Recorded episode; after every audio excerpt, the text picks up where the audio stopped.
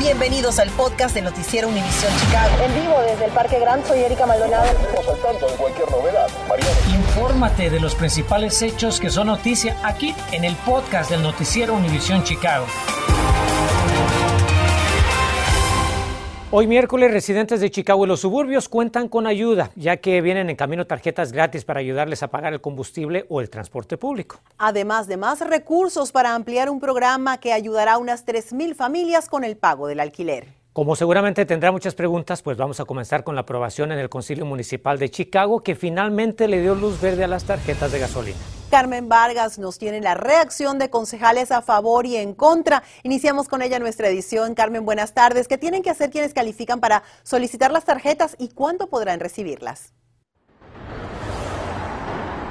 ¿Qué tal compañeros? Muy buenas tardes. Las personas que estén interesadas podrán enviar su solicitud iniciando el día de hoy y se espera que reciban la tarjeta en el mes de mayo. El Concilio Municipal de Chicago aprobó el programa de asistencia Chicago Moves, el cual distribuirá 50 mil tarjetas prepagadas de gasolina y 100 mil tarjetas prepagadas Ventra para el transporte público a residentes elegibles.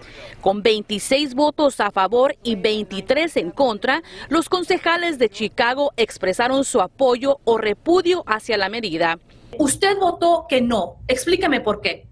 Yo creo que esto es una medida reactiva de parte de la administración, de, la alcaldesa, eh, en respuesta a las acciones de Willie Wilson, que pues estaba regalándole gasolina a la gente.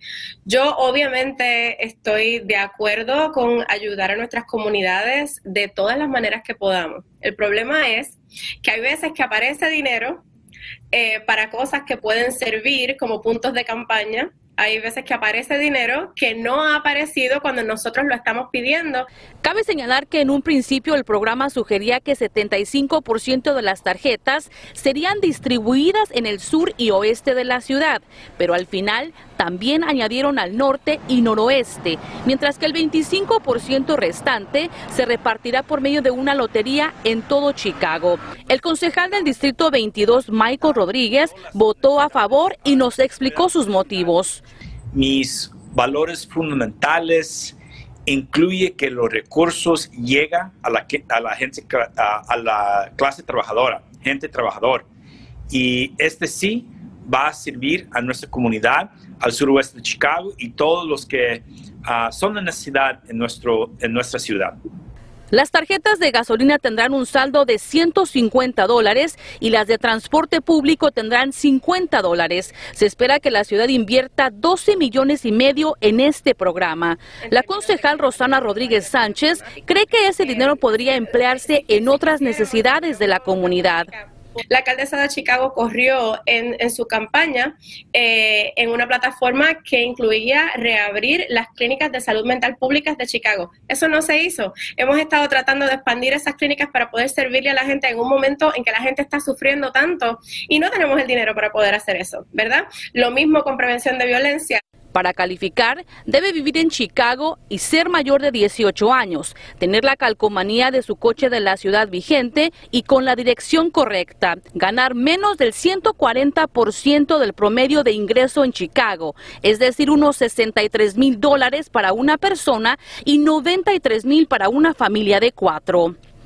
Los interesados podrán enviar su solicitud desde hoy miércoles 27 de abril y las tarjetas se van a distribuir todos los meses desde mayo y hasta septiembre, mientras que la lotería se llevará a cabo en la segunda semana de mayo a septiembre. Si desea ser considerado en la lotería, debe presentar la solicitud el primer día de cada mes.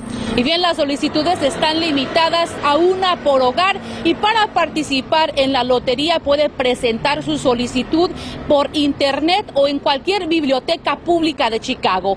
Estamos reportando en vivo desde el centro de la ciudad. Carmen Vargas, Noticias, Univisión Chicago. Carmen, muchas gracias. Y fíjese que surge una nueva oportunidad para inquilinos que deben renta atrasada por la pandemia. El condado Cook anunció hoy que recibió fondos federales por 6 millones 640 mil dólares para evitar el desalojo de familias o el recorte de los servicios públicos. La asistencia irá a solicitantes elegibles de la zona suburbana de Chicago que ya pidieron la ayuda financiera pero no alcanzaron recursos. El condado Cook ha recibido más de 20 mil solicitudes de inquilinos, de las cuales han sido procesadas 17 mil peticiones en los últimos 13 meses. Meses. Los fondos adicionales que hoy abordamos no estarán disponibles para personas que no pudieron hacer la solicitud la última vez, pero estamos comprometidos a continuar con este programa y esperamos contar con el respaldo del Estado de Illinois con una nueva ronda adicional de asistencia financiera para una cuarta fase de nuestro programa para evitar desalojos en las próximas semanas.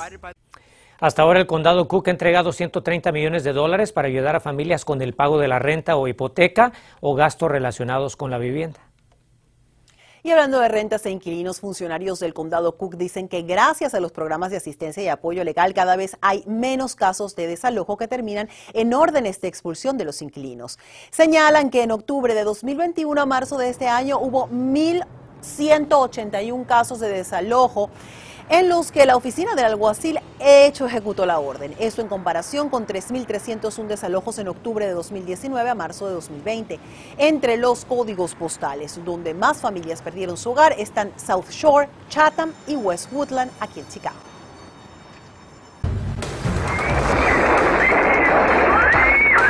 un autobús escolar en el Albuquerque, donde los cinturones de seguridad brillaban por su ausencia. Averiguamos si en Illinois o Chicago tampoco se requieren en una ocasión me quisieron este, jalar mi bolsa. Autoridades prometen regresarle la seguridad a una zona muy concurrida de la ciudad donde también el crimen ha estado a la orden del día. Ya le cuento dónde y de qué manera. Continuamos con el podcast del noticiero Univisión Chicago.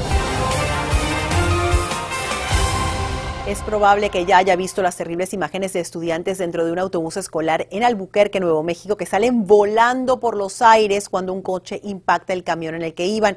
Y es que los estudiantes no tenían cinturón de seguridad. Y como sabemos que usted estaría preocupado si le pasara a sus hijos, obvio, ¿verdad? Pues Mariano Gieli se dio a la tarea de averiguar si en Illinois o Chicago tampoco se requieren los cinturones de seguridad y si esto afectaría la seguridad de los estudiantes en caso de un incidente similar. De un momento a otro, lo que era un típico viaje en autobús escolar se transforma en caos, pánico y dolor para una docena de estudiantes de una escuela de Albuquerque, Nuevo México.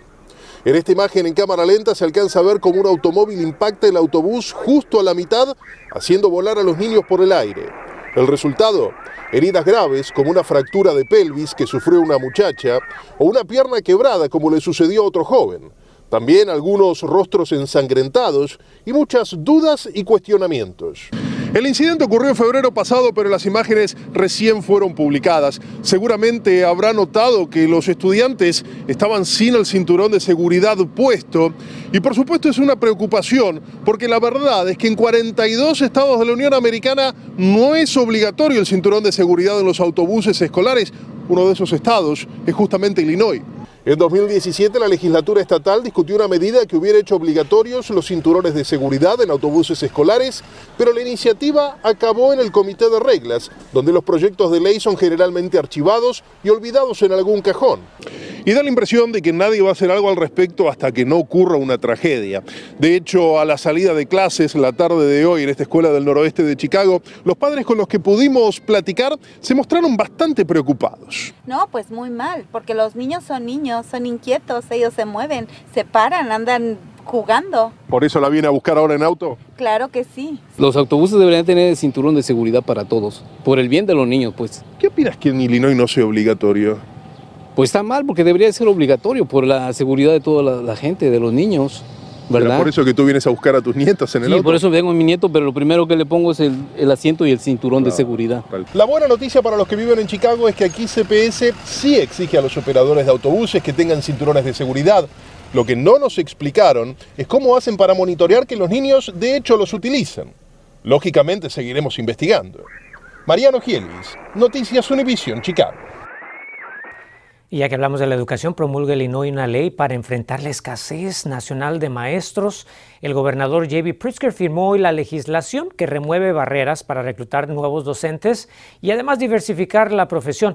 Esta ley simplifica el proceso de obtención de licencias para los educadores, reduce las tarifas de esas licencias y crea más oportunidades para los futuros maestros. Además, el sueldo mínimo para los maestros de Illinois será de 40 mil dólares anuales. Y arrestan a un monje de una escuela católica de Aurora por presunto asalto sexual. La policía dice que Joseph Sharon, también conocido como el hermano André y maestro de la Academia Marmion, enfrenta nueve cargos criminales después de una exhaustiva investigación. El caso es producto de la denuncia de un exalumno quien detalló múltiples relaciones sexuales con el monje de 66 años cuando era estudiante del plantel. La policía de Aurora busca ahora a más víctimas de Sharon. Durante el fin de semana le informamos del hombre baleado en un hotel de River North y les hemos reportado también otros robos de vehículos y hasta incidentes de agresión sexual en esa misma área. Pero hay una nueva iniciativa con la que las autoridades pretenden frenar esta tendencia. María Berreyesa nos explica en qué consiste y cómo es que la oficina del alguacil pretende lograr este objetivo. Buenas tardes, y es con la inauguración de esta comandancia de la oficina del alguacil del condado Cook, ubicado en River North, donde autoridades planean ponerle un fin a la delincuencia que va en alza en este sector de la ciudad. Con un despliegue de uniformados de la oficina del alguacil, es como autoridades prometen regresarle la tranquilidad a comerciantes y residentes en el centro de Chicago. ¿Qué medidas de seguridad adicionales van a estar proporcionando a lo que ya tiene la policía aquí localmente? los representantes van a hacer más. entonces van a, van a ver las patrullas, van a ver los oficiales en pie, van a ver aquí en nuestra oficina, pero aquí para representar que estamos todos aquí peleando y tratando de, de quitar los criminales que están aquí. La colaboración con la policía de Chicago se anuncia durante un mes violento en River North, donde tan solo este fin de semana un hombre fue baleado durante un intento de robo en el Hotel Godfrey.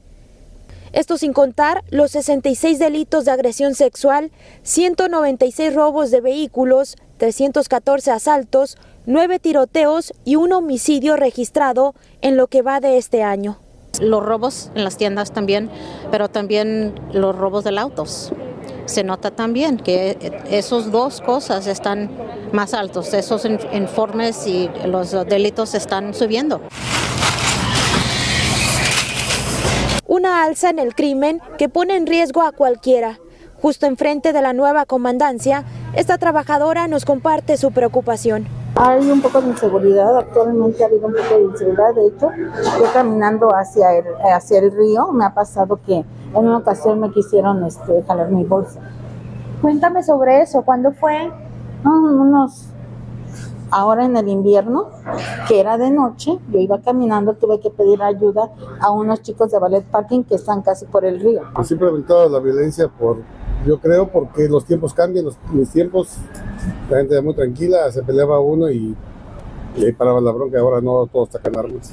Ahora solo esperan la presencia de más agentes del orden, ayuden a ponerle un freno a la alza de violencia que se vive con mayor frecuencia a horas de la noche. Creo que esto nos va a ayudar a todos a, a sentirnos seguros, a podernos mover de un lado para otro.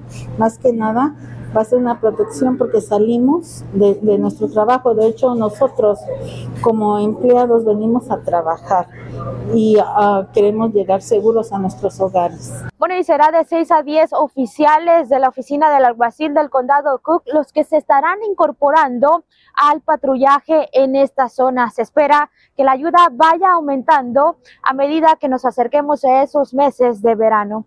Desde River North, María Berreyesa, Noticias, Univisión Chicago. ¿Qué tal funcionan las luces de su automóvil? Si están fundidas o rotas, entérese dónde las reparan mañana y gratis.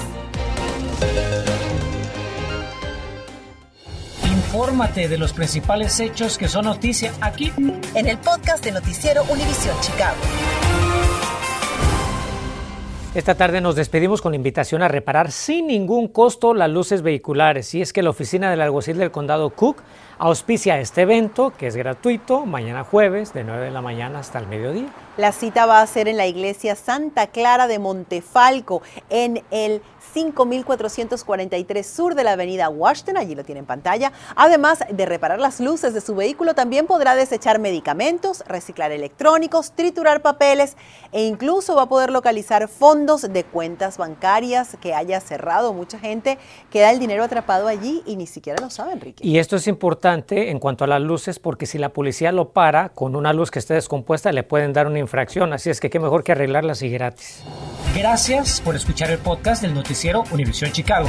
Puedes descubrir otros podcasts de Univisión en la aplicación de Euforia o en univision.com diagonal podcast.